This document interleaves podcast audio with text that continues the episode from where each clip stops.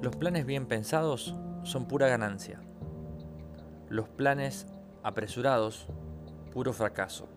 Proverbios 21.5 nos enseña de que necesitamos tener un tiempo de quietud, un tiempo de tranquilidad, para poder pensar y analizar hacia dónde iremos y cómo lo haremos.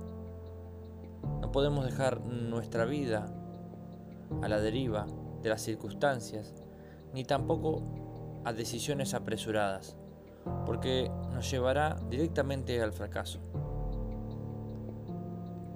Es un tiempo de inversión, quedarnos en quietud, meditar y tomar buenas decisiones, porque en base a ese tiempo estaremos elaborando nuestro futuro, nuestro bienestar, nuestra paz.